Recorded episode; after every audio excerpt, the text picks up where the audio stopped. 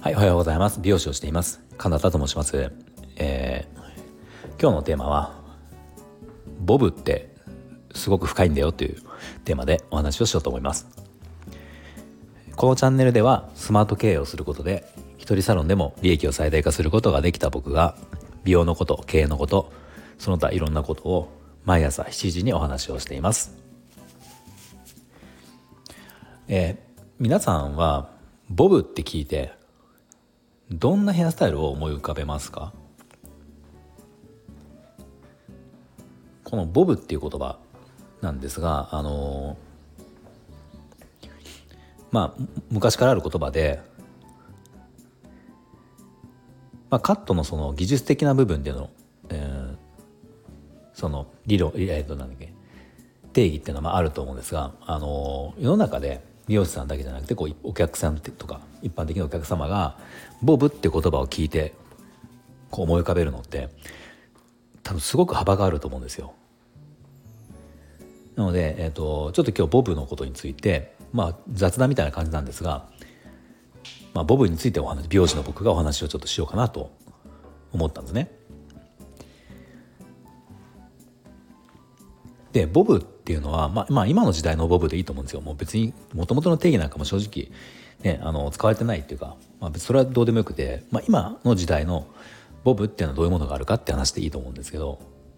例えばですねあのカットラインのボブ。あのカットラインの違いのあの言葉の違いってのがあって、まあ、例えばですよ前下がりボブ前上がりボブとかってある聞いたことあると思うんだけど、まあ、これはその知らない人もいるかもしれないからお話しすると例えば横から見た時に前の方が長いのが前下がり。前の方が短い。横から見た時に後ろから前にこう上がってる感じ。うん、顔の方に行くに従って長短くなるのが前上がりのボブ、まあ、これが前下がりボブと前上がりボブの違いですよね。でそこに、えっと、水平ラインのボブっていうのが、あるんですよね。水平ラインっていうのはこう前が短いわけでもない前が長いわけでもない、まあ、横から見た時にまっすぐなライン。横も後ろも、まあ、ほぼまあ同じぐらいの長さ。っていうのが水平ラインのボブっていうのもありますよね。でこの今3つ前下がりボブ前上がりボブ水平ラインのボブって3つ言ったけどあの別にこの3種類だけじゃないわけですよね。うん、この中間とかもあるし別に中間だけじゃなくて前下がりボブって言っても結構こう角度が後ろから角度がついた前下がりボブもあればほんのり前下がりっていうボブもあれば、まあ、ここもいろいろなわけじゃないですか。うん、だからそれで言ってもすごくあの、まあ、種類があるっていうのはあるんですよね。であと前上がりボブに関しては、まあ、これマッシュボブって言ったりもすると思うんですよ。まあ、前の方が短いからちょっとこうマッシュっぽいスタイルになってくる、まあ、マッシュっぽいっていうのはマッシュルームっぽい感じっていうねこう横が短くて、あの前髪があってみたいな、まあ、そんなマッシュルームっぽい感じのスタイルも前上がりのボブになったりするのでまあ、まあ、あの言い方っていろいろあるんですよ。うん、で今そのカットラインの話をしたけどじゃあとこれに今度はそのレイヤーが入る段が入る入らないっていうのも出てきますよね。まあ基本昔から言うボブっていうのは段が入ってないスタイルのことを言うことが多かったと思います。まあ俗におかっぱというかあの分かりやすく言えばあのサザエさんに出てくるワカメちゃんみたいな、まあ、ワカメちゃんはちょっと後ろ後ろが刈り上がっているけど、まあ、その前から見たらワカメちゃんみたいにこうおかっぱ状態っていうのがボブっていうっていうのがあったと思うんだけどまあ、最近でいうボブって、まあ、それもボブだけどあのちょっと段が入って丸みがあるボブとかっていうのもあるんですよね。表面に段が入るのもあるし下の方に少し段が入るのもあるし、まあ、これに加えて今度毛量調整でこう髪をすいたりすかなかったりするのでそれによっても形の見え方が違うとかっていうのも出てきます。だから、まあ、今言っただけでも随分ボブでもすごく種類があるわけですよね。でこれさらにそのまあ、お客様たちがこのヘアスタイルの名前を覚えるのって、まあ、今だったら SNS インスタとか見ながらあの写真が出ていてこれがじゃあボブだよって書いてあるからあボブなんだってこう覚えてそうやってこう認識していくと思うんですけどっていうことは美容師さんたちが発信をしている内容っていうのが世の中のこの言葉の定義になりつつあるんだけどまあこれも結局美容師さんによって適当っていうか、まあ、これは別に悪いわけじゃなく悪いわけじゃなくて、まあ、そんなに言葉の定義って別にこれはボブでいいのかなとかって考える人ってあまりないんですよね。僕もそうだけど、まあ、これをボブって言ってお客様見る人に伝わればいいと思うしそのイメージをあの持ってもらうために言ったりするからその具体的ななんかこう細かな定義とかってあんま考えないんですよ。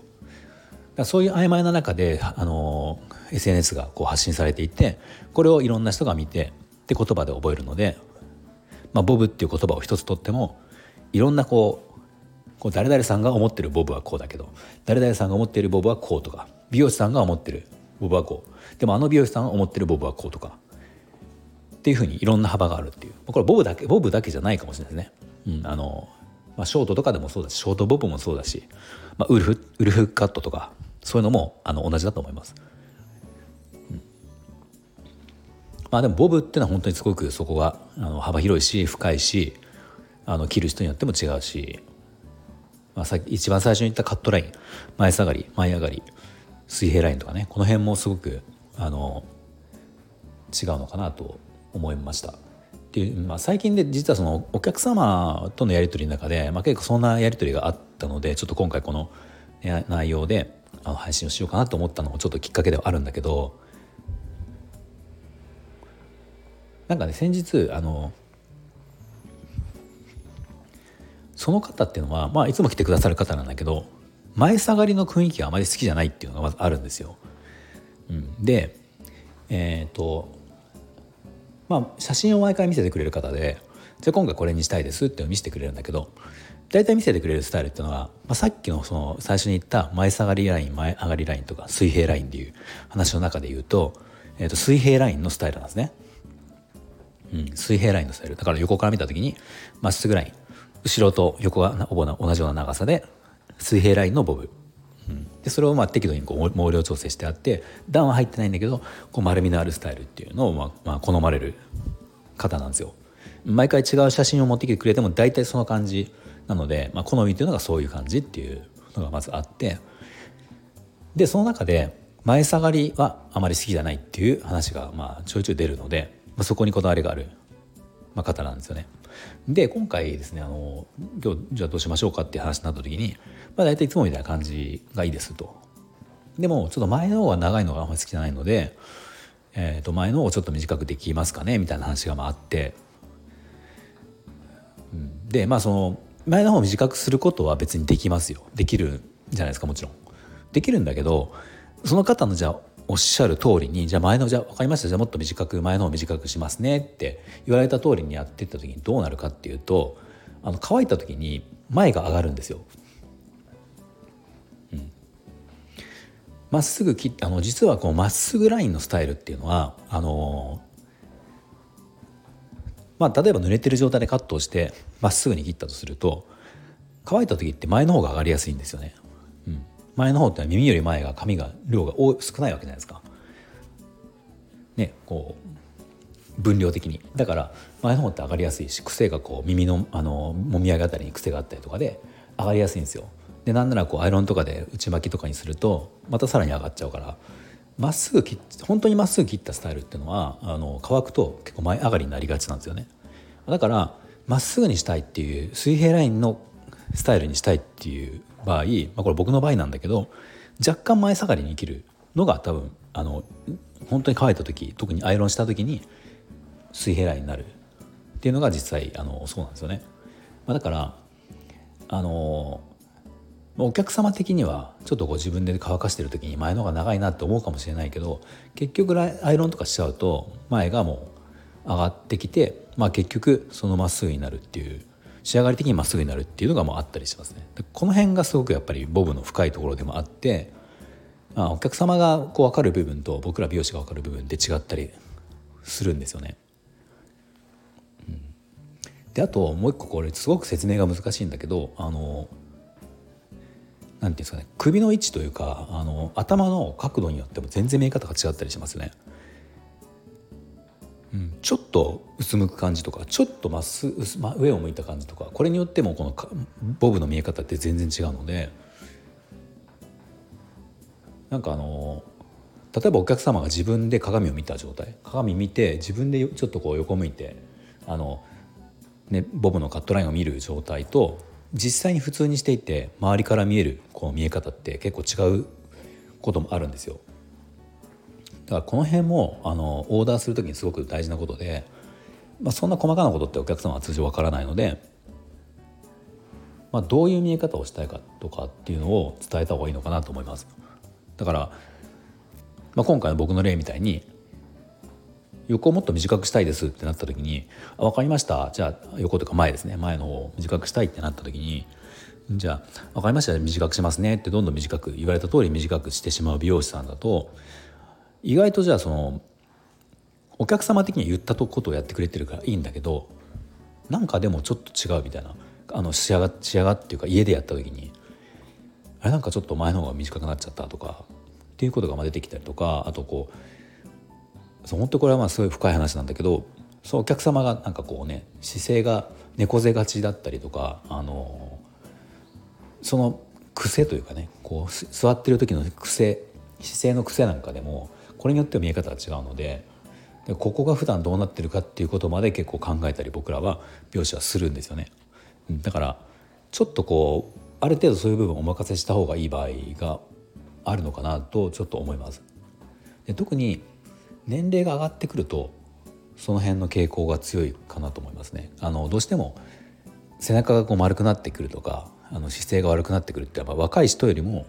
30代40代50代とか年齢が上がるにつれてここがあの条件が変わってくることがまあ多いので、うん、この辺っていうのはちょっとそのやっぱりですねあの、まあ、僕うちは結構その、ね、40代50代あたりのお客様が多いんですよ。だから例えば普段普段いつも20代の子の髪ばかりをカットをしている美容師さんよりも、まあ、僕みたいに、まあえーと、その40代50代の方はですけど40代50代の方はその普段20代の子ばっかりカットしてる美容師さんにやってもらうよりは僕らみたいなその普段から40代50代その辺の世代のお客様をカットをしている美容師さんにやってもらった方がその辺のことがあのうまくいったりとかそういう話もできたりするのかなと思います。うん、やっぱりここは違うんですよね。うん